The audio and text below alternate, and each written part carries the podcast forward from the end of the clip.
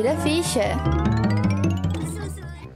Or, or, or, or, gamer de plantão. Você piscou e o Insira voltou com mais um programa temático do tema que está dando o que falar: Five Nights at Freddy's. Mais precisamente sobre a adaptação da franquia que foi lançada em 26 de outubro de 2023. Hoje eu, Nando Honório e nossa querida mesa redonda de todo episódio vamos conversar sobre opiniões, suge sugestões e animatrônicos malvados. Então fica ligado que o Insira Ficha tá começando.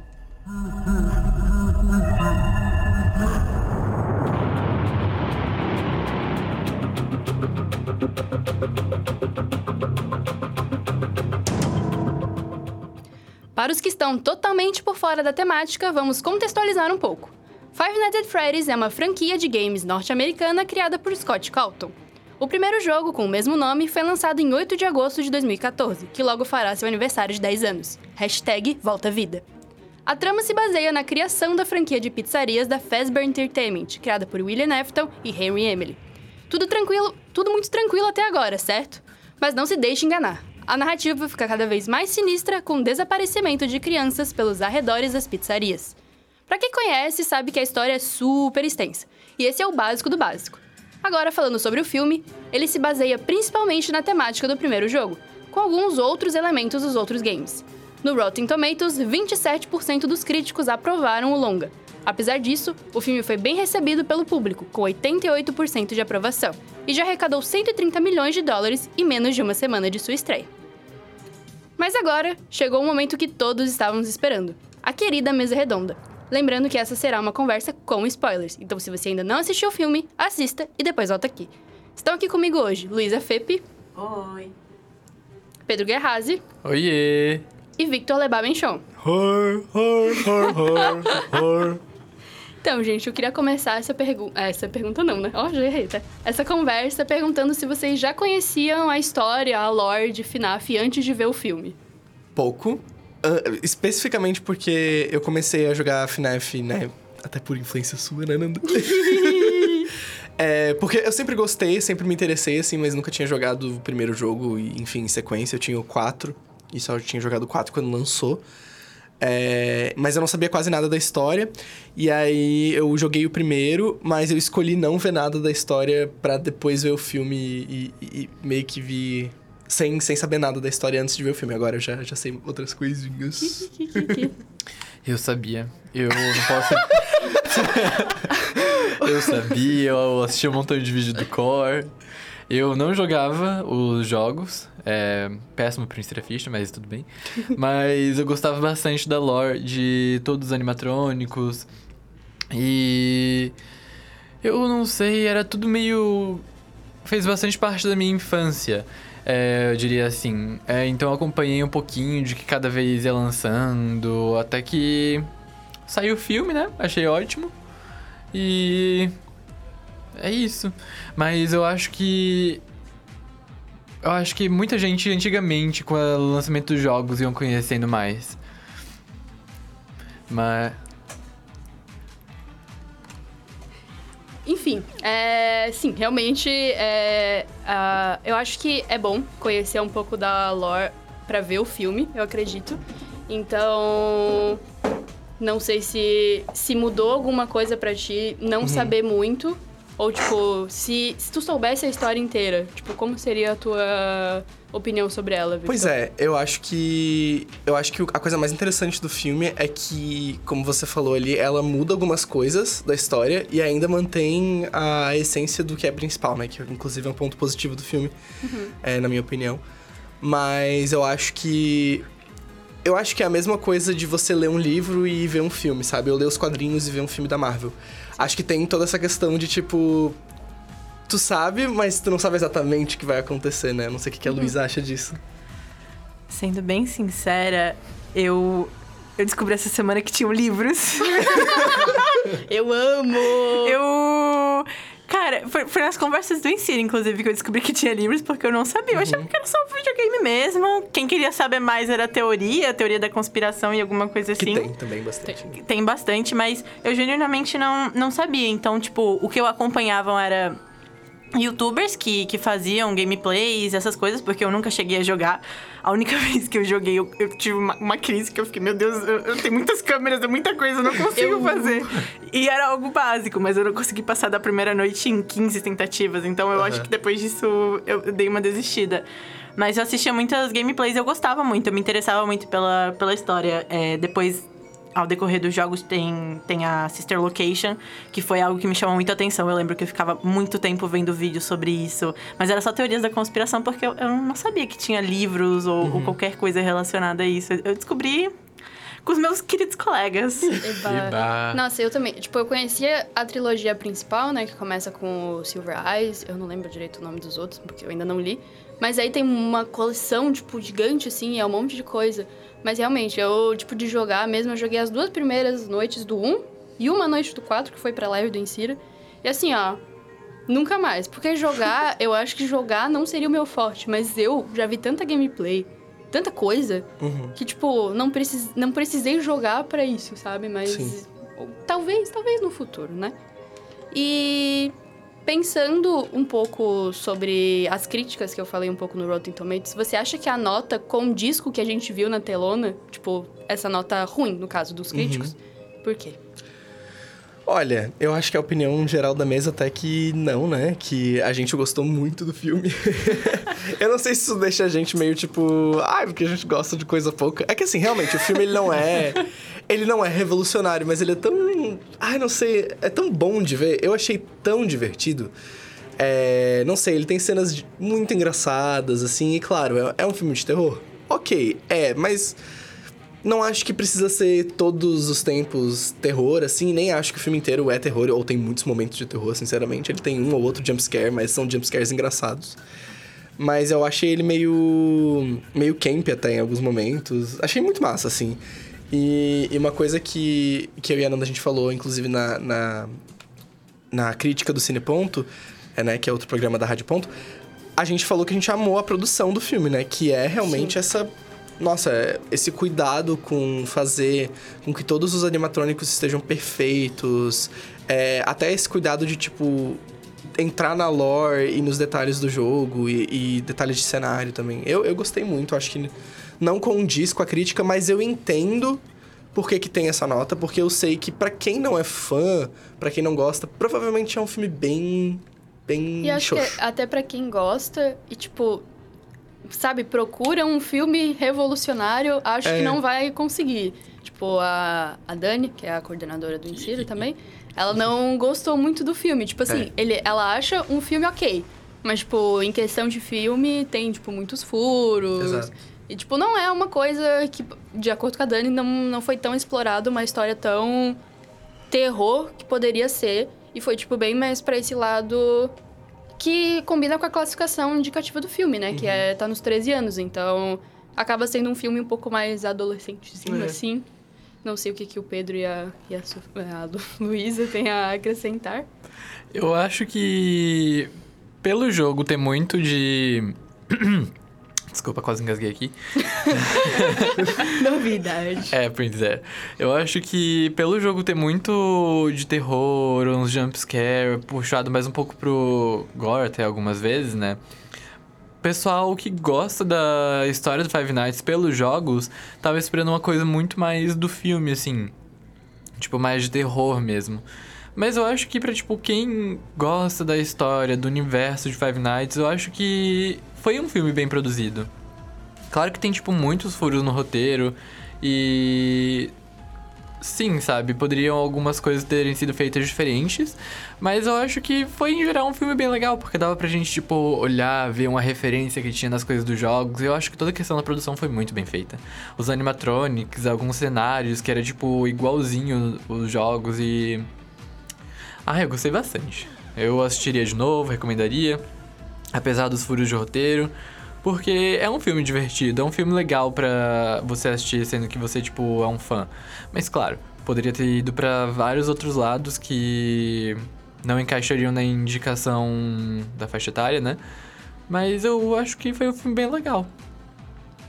É, então, eu a, a minha perspectiva, além de concordar com vocês também, é que eu acredito que também muitas das críticas que o filme acabou recebendo foi por conta da, da questão de que a, a maior audiência que esse, esse jogo tinha acabou que virou, viraram pessoas adultas, que são agora pessoas de 30, 20 anos. Então, as, as pessoas esperavam um filme para essa faixa etária e não para uma faixa etária um pouco mais infantil. Mas eu também entendo é, os produtores que fizeram pensando nessa faixa etária, porque, querendo ou não. É, ainda sim, a, tem muitas crianças que consomem esse conteúdo. É, uhum. Eu, como uma pessoa que tem primos mais novos, é, o primeiro livro que meu primo teve na vida dele foi um livro de Five Nights. Então.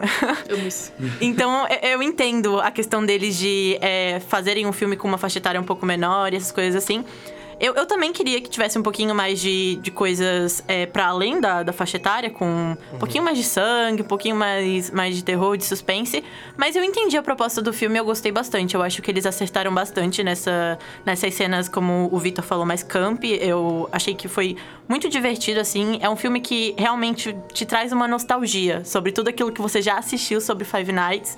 E também te traz assim, uma expectativa pro, pro que pode ter daqui pra frente, porque. Tá, e, e cadê o Five Nights at Freddy Movie 2? Estamos aguardando, porque aguardando. realmente eu acho que é uma franquia que pode render muito se eles Sim. investirem. E eles também podem, a partir dos próximos, ir pesando um pouco mais do assunto, né? Que eu acho que isso é uma coisa que não acontece só nos filmes, mas também nos jogos de Five Nights. A cada, a cada jogo vai ficando um pouquinho mais pesado, com mais coisas e mais elementos. Exatamente. É, e assim, eu queria também falar que a gente não tá desculpando também as, as falhas do filme, né? É, a gente Sim. sabe que realmente tem muitos furos. A Vanessa, que a gente pode falar depois, ela é uma personagem que, que não é lá essas coisas. Mas é, eu acho que a gente tá. A gente deu a nossa nota alta, vamos dizer assim, por conta além dos problemas, né? Porque a gente gostou além dos problemas. Sim. Claro que se ele não tivesse os problemas, ele seria ainda melhor, mas a gente gostou tanto, se divertiu tanto que, que é muito legal. E eu acho que também falar e reclamar. Ah, ele podia ter sido. Ele podia ter tido bem mais terror. É, ou podia ter, sabe, é, feito. Ele, sabe, se, se ele fosse completamente terror, ia ter sido muito melhor. Mas daí eu acho que seria outro filme. E aí é outra proposta, sabe? Eu acho que realmente talvez a gente não pegou muito a proposta do filme, algumas pessoas não pegaram muito a proposta do filme inicialmente. Uhum. É, que era realmente para ser essa vibe mais camp e tudo mais. Enfim. A meia cena deles. É, se divertindo e fazendo forte. Enfim, um grande beijo a todos. Eu, eu, eu, acho que nessa questão de. que também seria outra proposta, é até também pensar num todo, né? Porque a produção é animatronics, que já é algo difícil de você é colocar de um filme atuando com adultos, né? Ali, seres humanos. E também que tem crianças no filme.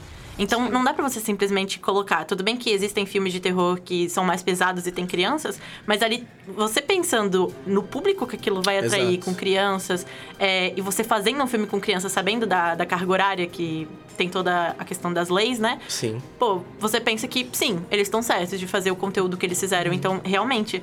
E eu acho, assim, que pô, se eu consigo entrar no cinema, me distrair assistindo esse filme e não perceber os erros assim de primeira, eu pois acredito é. que, o, que o filme fez, fez o que ele é cumpria, sabe? Também. Porque uhum. tem tanto filme que tem tanto furo, isso indo para as grandes as grandes empresas, né, que produzem o, os filmes. Então, tipo, pô, é um filme que, que não foi muito bem divulgado por conta da greve, né? Teve a, a sua divulgação ali, mas não foi o que a gente está acostumado. Então, eu acho que ele foi muito bem no, nos cinemas, mesmo com, com os furos de roteiro. Uhum. Uhum.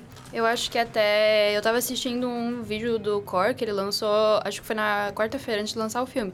Que era tipo, assista esse vídeo antes de assistir ao filme, né?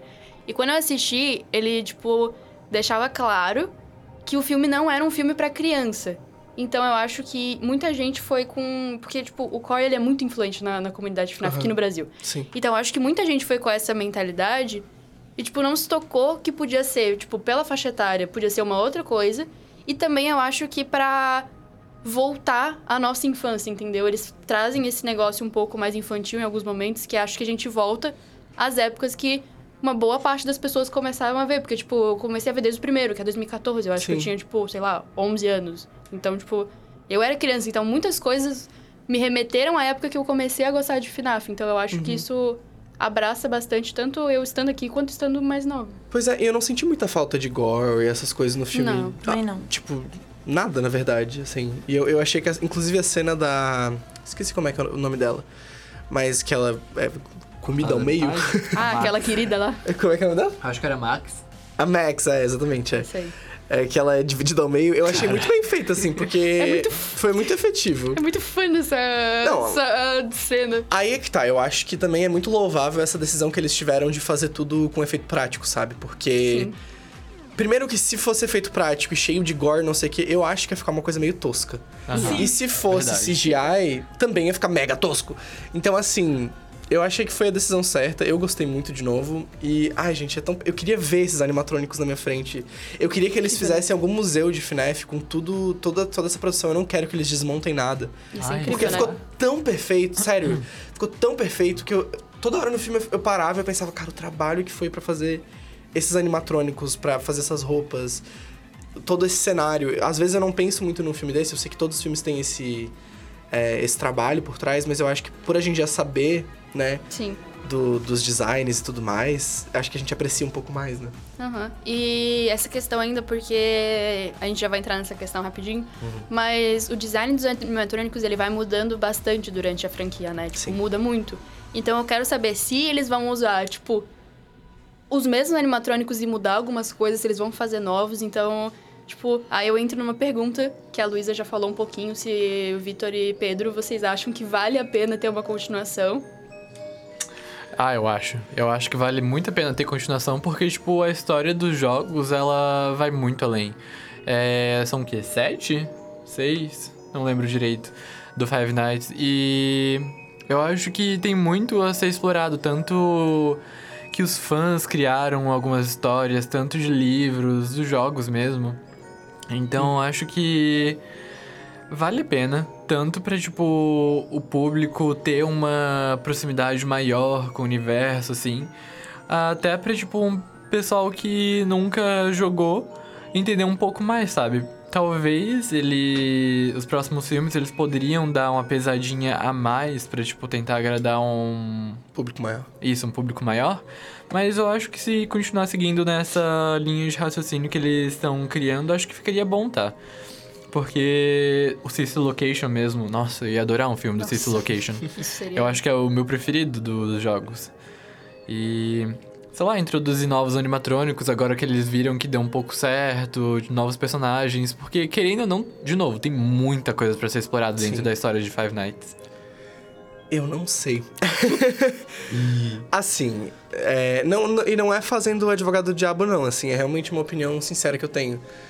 O problema, na minha visão, de, de fazer novos filmes do FNAF, na, na minha visão, é que eu acho que o público de cinema não tá acostumado com isso. De, dessa troca repentina de design, de personagem, de tudo mais, sabe? É, não sei se o público do cinema tá preparado, se a própria mídia tá muito é, acostumada com isso ou se quer isso, sabe? Porque nos jogos é muito comum e até tem um, um propósito, né? Mas é, eu nem sei se o mesmo personagem continua pro jogo 2. É o mesmo. Não. É, então, exato. Já muda muito. Tipo, Então vira uma. Uma vibe meio antológica, assim, sabe? Que eu não sei se é tão cinema. Agora, se você me perguntasse se você gostaria de ver uma série de FNAF, eu acho que eu gostaria muito de ver uma série de FNAF. Assim, eu pessoalmente gosto mais de série no geral. Mas eu acho que, que FNAF tem uma história tão longa, é uma lore, né? Tão. Não é enxuta, né? É cheia de coisas. É, e eu acho que com as séries eles conseguem ter essa diferença maior de fazer uma antologia como American Horror Story, por exemplo. É, ou, enfim. Eu acho que tem várias escapadas, entre aspas, assim, é, que na série vai funcionar melhor se tivesse uma série. Eu gostaria muito de ver uma série de FNAF, assim. É, mas com uma boa produção, um bom roteiro, né, e tudo mais. E, e eu acho que realmente, se a série fosse feita no, no mesmo molde do filme, eu ia me cansar mais rápido. É, né, porque eu acho que tá certo ali o filme, duas horas, duas horas e meia, né? Eu acho que precisava de um pouquinho mais de tempo no filme. Mas pra série eu acho que precisava de um roteiro bem mais completo, um desenvolvimento bem maior. E é uma oportunidade. Mas não sei se vai acontecer. Sim, e eu, eu acredito também que uma sequência de filmes é, pode acabar levando a questão de é, como o Vitor falou, pro cinema não funciona, porque as pessoas se apegam aos personagens. Exato. É que nem você ter uma mudança de um personagem querido de uma série ou de algum filme. Tipo, demora pra você se, se acostumar a, a essa mudança. Então, eu acredito que se tivesse uma continuação, que é algo que eu quero, mas ao mesmo tempo entendo, é que eles iam inventar muita história pra FNAF. Eles iam pegar outros pontos ou iam Pois é. iam se basear na história dos livros, tipo, voltando ao passado, alguma coisa assim, Pra não mudar os personagens, pra manter eles ali. Só que daí isso provavelmente ia cair na crítica como algo negativo, porque você tá inventando história, você tem um É, monte e de história. acabar também, né? Porque daí. Eu, Exatamente. mas eu, Verdade. penso exatamente isso, Luísa, porque nesse sentido, o que pode acontecer é que. O que eu fiquei preocupado no final do filme é que, tipo, putz, eles vão sempre trazer o Josh Hutcherson, então, pra fazer o filme. E ele é o principal, vai ser tipo Halloween. E não é isso que é a essência de FNAF, sabe? Até Sim. com o William Afton ali no final falando eu vou voltar e tudo mais. Mas será que ele vai voltar? Tipo, me pareceu meio Marvel, assim, sabe? Sim. E eu não sei se vai funcionar É, desse jeito. Parece repetitivo, sabe? É. Então É. você vai voltar pro lugar onde você sabe que acontecem as coisas, Pois você vai é. passar por tudo aquilo É de novo. E eu acho que se- a história em si é muito isso, né? Porque eu acho que o William Afton ele volta umas quatro, cinco vezes. Cara, Sim. Então, bem tipo, trazer isso pro cinema eu acho que seria muito difícil. Numa série, talvez Pois é, na série é melhor. interessante porque ele pode ser o fio condutor, né? Muda Sim. todos os personagens, mas não muda o William. William. William. William.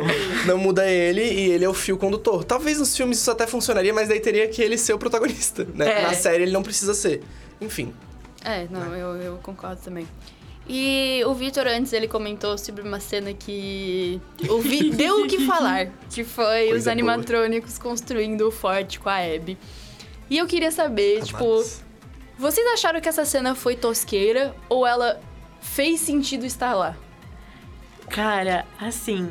é- A primeira vez que eu vi essa cena foi, foi no Twitter, antes de assistir o filme. Coisa boa. Então, quando eu vi, foi assim, um. Acho que foi. Como se diz? Um. quebra de expectativa? Não, um. Quando. Nossa, me, me fugiu a palavra, mas tipo um calmante. Tipo, tá, tudo bem.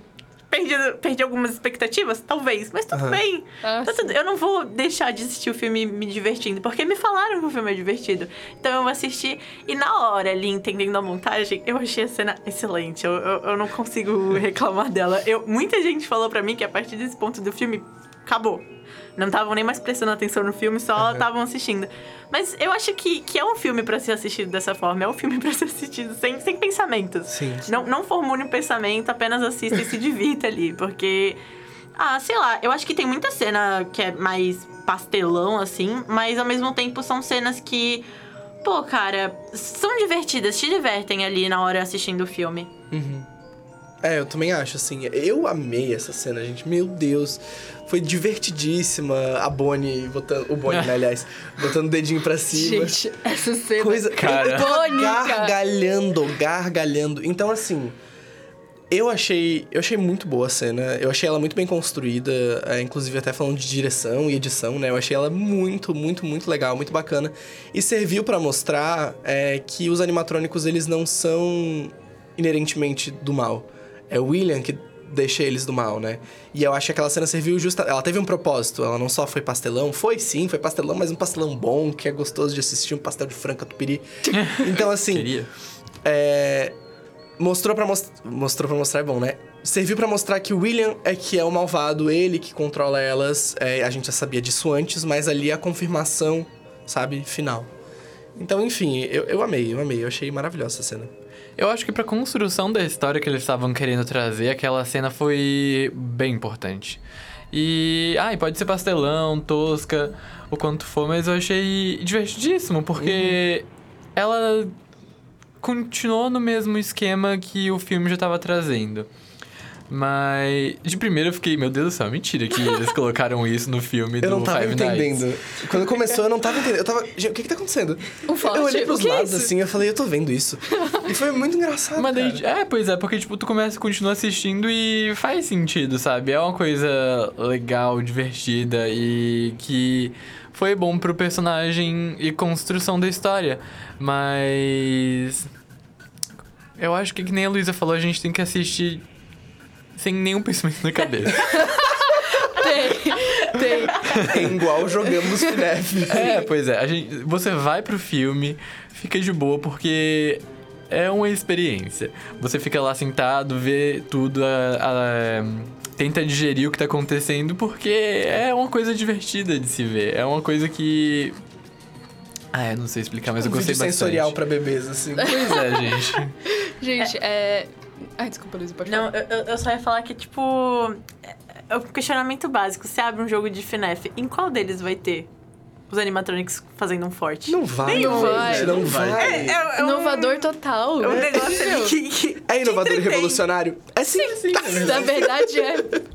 Não, e tem uma situação muito interessante que eu acho que foi muito bem pensado. Porque logo antes dessa cena, muita gente reclamou disso, porque é uma cena muito pesada, que é da Vanessa e do Mike conversando sobre o desaparecimento das crianças. Então, tipo, eu acho que foi muito bem pensado botar essa cena logo antes, porque, tipo, aí a gente vai e lembra. Dentro dos animatrônicos, São o que que tem? crianças. São crianças. Então, tipo, tu vê, no final eles viram crianças demoníacas? Sim, talvez. Mas no jogo também é assim, só que a gente lembra que são, são crianças e no meu TikTok tinha o tempo inteiro. Tipo, o- os videozinhos fan-made, tipo, lembrem que eles são só crianças. Daí, tipo assim, aí é o guarda noturno brincando com os animatrônicos. E aí tu fica, tipo, vou chorar. Simplesmente vou chorar. então eu acho que foi muito bem pensado e essa transição do mais pesado pro, tipo, mais Pastelão. infantil, pastelão, eu acho que fez muito sentido com a história, assim. Eu acho que o jogo, no geral, às vezes ele é meio pastelão, assim. O 1, ele é meio... Totalmente Ele é pastelão. todo pastel. O último, o Security Breach, desculpa, gente, aquilo ali é uma pastelice que não acaba nunca. Nossa. É a barraca inteira. Não, mas, mas o 1, ele é muito pastelão. Tem que lembrar também que o 1 foi lançado em 2012. 14. 14. Tipo assim, era a época do pastelão, é isso, Era, sabe? né? Demais. Então, tipo assim, eu acho que tá, tá coerente. E também tem uma questão que é, eu não, não, não sei se foi criticado isso, estou sem redes sociais ainda bem, mas eu imagino que sim, que é a questão do. de, de provavelmente as pessoas reclamarem que as, as cinco noites não são bem descritas. Só que daí eu fico pensando, o que, que você queria no filme? Que, tipo, fossem vários guardas e aí cada um vai morrendo até um sobreviver todas as cinco noites? É um pouco esquisito, sabe? Então, tipo, é claro, é lógico que o jogo não ia. Que o filme não ia seguir a mesma lógica do jogo, né?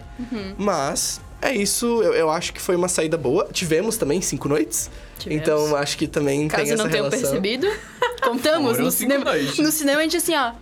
Estamos em qual noite? Literalmente, sabe? Pior. Cara, é, foi tipo, todo mundo teve o mesmo pensamento. Tipo, todo mundo tava sentado em linha e aí a gente se perguntou: que noite que a gente tá mesmo? e aí a, e a gente, três. E era tipo uma coisa que a gente ia. Tipo, no jogo ele fala: noite um. É, a gente sabe, Mas, é, né? tipo assim, a gente ia percebendo isso com tanto as cenas dele em casa quanto na pizzaria. Então, tipo, era uma coisa que era muito natural, Criativa, assim como né? no jogo Sim. é natural mostrar. Noite 1, noite 2. Então, eles deram essa, essa volta e não precisou botar, tipo, uma legenda. Noite 1. Porque eu acho que, que isso foi bem pensado. Não precisou aparecer o yeah! Nossa, ia ser muito funny. Se eles tivessem feito isso, eu ia gostar muito. Mas agora, um outro ponto, que até eu e o Vitor a gente criticou na nossa crítica do Cine Ponto, voltando aqui a ela mais uma vez, que é a Vanessa. E a Eba. sua introdução à família Afton e a trama do filme. O que vocês pensam sobre isso? Não sei se Cara. como cimento. Cara, eu, eu não conheço muito da personagem, óbvio. Mas tem toda a questão de que. Não era pra estar agora, né? Não. Não, né? Não era pra, pra- Mas ao mesmo tempo, volta ao que a gente já conversou aqui, que é. Se tivesse uma continuação, como iam colocar ela? Pois não é. seria repetitivo? Provavelmente. Provavelmente sairiam da linha do tempo e colocariam ela em um momento ali aleatório só pra encaixar ela. E aí, ao invés de fazer isso depois em outra farofeira lá que eles iam fazer, eles decidiram colocar no primeiro filme. Mas ficou nada a ver. Assim, é- é- o que mais me incomodou dela foi a- as falas sem sentido no início, o ar de misteriosa. Eu acho que ficou ali um pouquinho nela, aquele ar de You, ficou. né? De você, a série da Netflix. Eu acho que ficou ali nela um pouquinho daquilo. De falar umas coisas nada a ver. Então, eu, eu acho que isso é um dos pontos negativos, assim, pra mim. Mas. Sei lá, é, é- é esse pensamento. Tipo, em que momento então colocariam ela se não fosse no primeiro filme? Pois é, eu também acho. Se eles pretendiam colocar uma continuação, acho que o primeiro deveria ser onde eles iam colocar a Vanessa. Ok, que ela tem vários furos de personagem, um roteiro meio mal produzido pra coitada. Eu acho que ela ajudou a criar o ar meio cômico pro filme, talvez. Mas. Eu acho que. Eu, ela foi necessária pra construir a história que eles estavam querendo. Porque eu não sei se eles conseguiriam de outra forma ah, introduzir, porque ficaria talvez estranho. Mas, ai, ela deveria ter aparecido depois, concordo. É, assim, eu acho que. Eu acho que sem ela não, não tinha como ter o filme, sinceramente. Ah, por uma questão de que ela serviu pra explicar muitas coisas pra audiência, tanto pra nós, quanto pra. é, enfim, pra quem não é familiar com o. ah, com a franquia. É, enfim. Mas sem ela não teria filme, na minha opinião, e também o- que acontece é que a Vanessa, ela ela provavelmente serviu né, nu- numa primeira numa primeira ideia né do, do, do roteiro pra fazer aquela regra do cinema do show don't tell né? De tipo mostre não conte mas acabou que usaram ela pra contar as coisas então assim é. podiam ter feito uma backstory dela podiam ter mostrado ela com William Afton eu acho que ia ter sido muito mais efetivo do que ela hablando na quinta noite, sabe? Aham. É, em off ainda. Então, sei lá, eu, eu não gostei muito do jeito que ela foi adicionada, mas eu acho que ela é necessária é, para esse filme, pra ele funcionar é, como filme, né? Ah, pra explicar tudo que tá acontecendo, a história e etc. Porque não tem como o, o Mike saber de tudo de cara, né? E, e descobrindo por computador, sei lá. É, até ela fala numa hora, né? Nossa, você não pesquisou mesmo, né? É, e, e- enfim, mas eu acho que ela é necessária, ela só foi mal construída. Sim. E essa questão de você não pesquisou mesmo, eu acho que também se relaciona muito com os jogos, porque sempre Sim. tem os, os jornais que falam sobre tudo que tá acontecendo. E acho que sobre a Vanessa foi esquisito porque ela não é a personagem do Security Breach que aparece. Security, Security É. Breach é 2030. Isso Sim. é 1980. Funny. Então, tipo, a gente fica meio confuso que tem o mesmo nome. As duas são guardas, policiais, enfim. Então, acho que a Loira. gente fica... É. Loira. Acho que a gente fica meio confuso. Mas, enfim, gente, eu acho que a gente conseguiu falar bastante coisa aqui. Óbvio que a gente podia falar horas sobre isso. Mas eu Sim. queria perguntar se vocês têm mais alguma coisa a acrescentar. Assistam, gente. Assistam, é, é. divertidíssimo. Login Eu- no, no Letterboxd. Pois é. Deixa de lá e vai pro cinema, que é bem legal. É. Cara.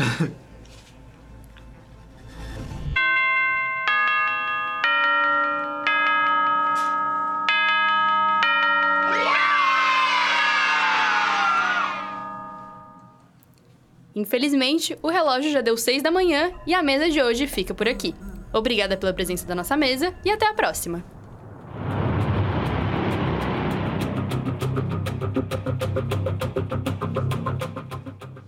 Para saber mais sobre as notícias do mundo dos jogos recém-saídas do forno de pizza, é só acompanhar o Insira Fish no Spotify e no Instagram, em arroba Fish.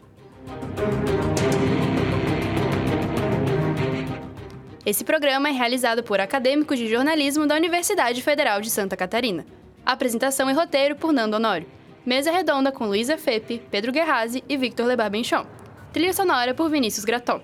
Arte e legendas por Daniele Alves. Assistência técnica por Peter Lobo. Edição por Daniele Alves, Victor Lebar Benchon e Pedro Guerrazi. Insira ficha e rádio.ufsc. É rádio, é jornalismo, é gaming e ponto.